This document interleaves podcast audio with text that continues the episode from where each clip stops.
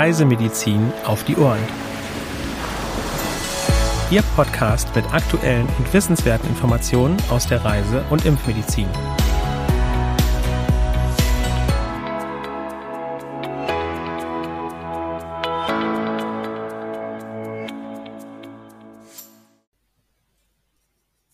Herzlich willkommen am heutigen Mittwoch, dem 29. Juni 2022. Heute begrüßen Sie meine Kollegin Nora Riedel und ich, Dr. Sandra Wittek, zu einer neuen Folge unseres Podcasts Reisemedizin auf die Ohren. Auch ich möchte Sie begrüßen und freue mich, dass Sie heute wieder dabei sind. Wir starten, wie gewohnt, mit den aktuellen Meldungen. Chikungunya in Indien. Seit Jahresbeginn wurden rund 1600 Erkrankungen bestätigt. Am stärksten betroffen sind die Bundesstaaten Karnataka, Maharashtra und Gujarat. 2021 wurden landesweit circa 119.000 Verdachtsfälle verzeichnet. 11.890 Infektionen wurden bestätigt. Insbesondere in den Bundesstaaten Rajasthan, Karnataka, Maharashtra, Kerala und Gujarat. 2020 wurden landesweit 43.200 Verdachtsfälle gemeldet, 6.263 Infektionen wurden bestätigt. 2019 wurden mit rund 81.900 Erkrankungen die meisten Verdachtsfälle seit 2015 gemeldet. Beachten Sie den Schutz vor den tagaktiven Überträgermücken. Wir bleiben in Indien. In der Hauptstadt Neu-Delhi sind seit Jahresbeginn circa 100 Menschen am Dengue-Virus erkrankt. Im vergangenen Jahr waren es rund 9600, mehr als 6700 davon alleine im November. 23 Menschen sind verstorben. Landesweit wurden bis Ende Mai circa 10.200 Infektionen und drei Todesfälle verzeichnet. Im vergangenen Jahr wurden rund 193.200 Erkrankungen und 306 Todesfälle verzeichnet. 2020 wurden etwa 44.600 Fälle gemeldet. 56 Menschen sind verstorben. 2019 wurden circa 157.300 Erkrankungen und 166 Todesfälle verzeichnet. Achten Sie auf den Schutz vor tagaktiven Überträgermücken. Weiter geht es mit Dengue in Kolumbien. Seit Anfang des Jahres wurden bereits ca. 26.700 Verdachtsfälle verzeichnet. 14.542 Infektionen wurden bestätigt. 15 Menschen sind verstorben. 2021 wurden rund 53.300 Verdachtsfälle registriert und 43 Menschen sind verstorben. 2020 wurden circa 78.300 Erkrankungen registriert, 55 Menschen sind verstorben. Auch hier ist der Schutz vor den überwiegend tagaktiven Überträgermücken zu beachten. Und abschließend eine weitere Dengue-Meldung. Seit Anfang des Jahres wurden in Peru bereits ca. 51.700 Verdachtsfälle verzeichnet. 36.026 Infektionen wurden bestätigt. 64 Menschen sind verstorben. Die Behörden haben im April eine landesweite Gesundheitswarnung herausgegeben. 2021 wurden rund 38.300 bestätigte Infektionen und 39 Todesfälle gemeldet. 2020 wurden circa 56.400 Verdachtsfälle registriert. 88 Menschen sind verstorben. Es sind die höchsten Fallzahlen seit 2017. Schutz vor den tagaktiven Überträgermücken beachten. Weitere aktuelle Meldungen finden Sie unter www.crm.de slash aktuell. In der Rubrik CRM Fachwissen befassen wir uns heute mit dem Borna-Virus in Deutschland.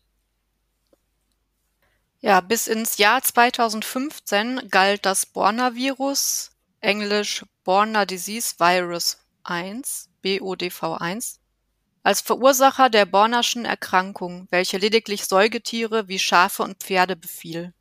2015 wurde zum ersten Mal festgehalten, dass das Virus, genauso wie auch das Bunthörnchen-Borna-Virus VSBV1, in seltenen Fällen auf den Menschen übertragen werden und bei ihm schwere Enzephalitiden verursachen kann. Seither werden in Deutschland jährlich zwei bis sechs akute Erkrankungen verzeichnet, die in den meisten Fällen tödlich enden. Aufgrund eines rezenten Falles in Bayern ist das Borna-Virus aktuell wieder von Interesse. Als natürliches Reservoir von BODV1 dient die in Mittel- und Südosteuropa vorkommende Feldspitzmaus, welche die Viren über den Speichel, Urin oder Kot ausscheidet. In Deutschland gelten die Bundesländer Bayern, Thüringen, Sachsen und Sachsen-Anhalt als BODV-1-Endemiegebiete.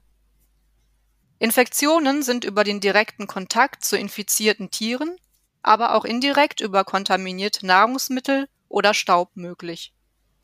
Eine Begegnung mit der Feldspitzmaus ist jedoch recht selten, da sie scheu und nachtaktiv ist.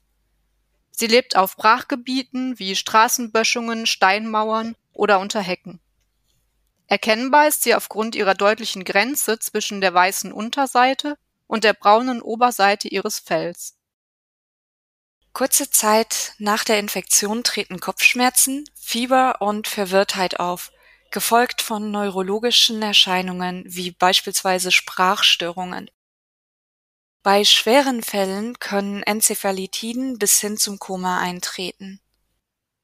Problematisch bei einer Infektion sind nicht die Viren an sich, sondern vielmehr ist es die Abwehrreaktion des Körpers, welche die infizierten Zellen im Gehirn angreift. Die Diagnostik findet mittels Real-Time-Polymerase-Kettenreaktion aus Liquor und Gehirngewebe oder Antikörpernachweis aus Serum und Liquor statt. Eine spezifische Therapie gegen die Borna-Virus-Erkrankung existiert zurzeit noch nicht das durch das Bildungsministerium für Bildung und Forschung geförderte Verbundsprojekt ZOBOKO untersucht jedoch zurzeit zwei mögliche Therapieansätze. Um das Risiko einer BODV1-Infektion zu vermeiden, sollte in Endemiegebieten der Kontakt zu Feldspitzmäusen und ihren Ausscheidungen vermieden werden bei der Entsorgung toter Spitzmäuse oder ihrer Ausscheidungen sind Gummihandschuhe und gegebenenfalls ein Mund-Nasenschutz zu tragen. Bei Staubentwicklung sollte anschließend geduscht werden. Um den Spitzmäusen möglichst keine weiteren Nahrungsquellen zu bieten, sollten außen befindliche Futterstellen für Hunde oder Katzen sowie offene Komposthaufen oder andere Abfälle möglichst vermieden werden der direkte Nachweis von Borna-Viren beim Menschen ist gemäß Paragraph 7 im Infektionsschutzgesetz für Labore an das Gesundheitsamt zu melden. Weiter geht es mit der Rubrik CRM in den Medien. Sandra, worum geht es denn da? In einem Bericht der RPR1-Redaktion berichtet Professor Thomas Jelinek, wissenschaftlicher Leiter des Zentrums für Reisemedizin, gegenüber der deutschen Presseagentur über die tückischen Bisse der Kriebelmücke. Im Sommer bleibt kaum jemand vor lästigen Mückenstichen verschont. Die Bisse der Kriebelmücke sind schmerzhaft und können im schlimmsten Fall sogar zu einer Blutvergiftung führen. Während eine Stechmücke eventuell noch vor dem Stich erspäht und verscheucht werden kann, kriecht die zwei bis sechs Millimeter kleine Kriebelmücke meist unbemerkt unter der Kleidung bis sie den passenden Ort zum Zubeißen gefunden hat. Bei hoher Luftfeuchtigkeit und hoher Temperatur ist die Kriebelmücke an fließenden Gewässern zu finden, allen voran während der Morgen- und Abenddämmerung. Primär werden Weidetiere gebissen, sind jedoch keine Tiere in der Nähe, so wird auch der Mensch gebissen. Ein Biss sollte nicht auf die leichte Schulter genommen werden und vor allem sollte nicht an der Bissstelle gekratzt werden. Die Kriebelmücke gehört zu den sogenannten Poolsaugern. Sie saugt das Blut nicht durch einen Stich, sondern bohrt mit ihrem säbelzahnartigen Mundwerkzeugen Löcher in die Haut, bis ein kleiner Pool aus Lymphflüssigkeit entsteht. Um die Blutgeringung zu verlangsamen, werden dabei verschiedene Substanzen in die Wunde injiziert. Die Wunde beginnt schmerzhaft zu jucken, was dazu verleitet, an dieser zu kratzen. Dabei kann die Wunde jedoch noch weiter aufgekratzt werden und somit noch mehr Angriffsfläche für Krankheitserreger bieten. Die entzündeten Schwellungen können noch wochenlang vorhanden sein. Gegebenenfalls sind auch mit Flüssigkeit gefüllte Pusteln, die sich zu großen blauen Flecken entwickeln, möglich. Im schlimmsten Fall können die durch die Wunde eingedrungenen Erreger zu lebensbedrohlichen Blutvergiftungen führen.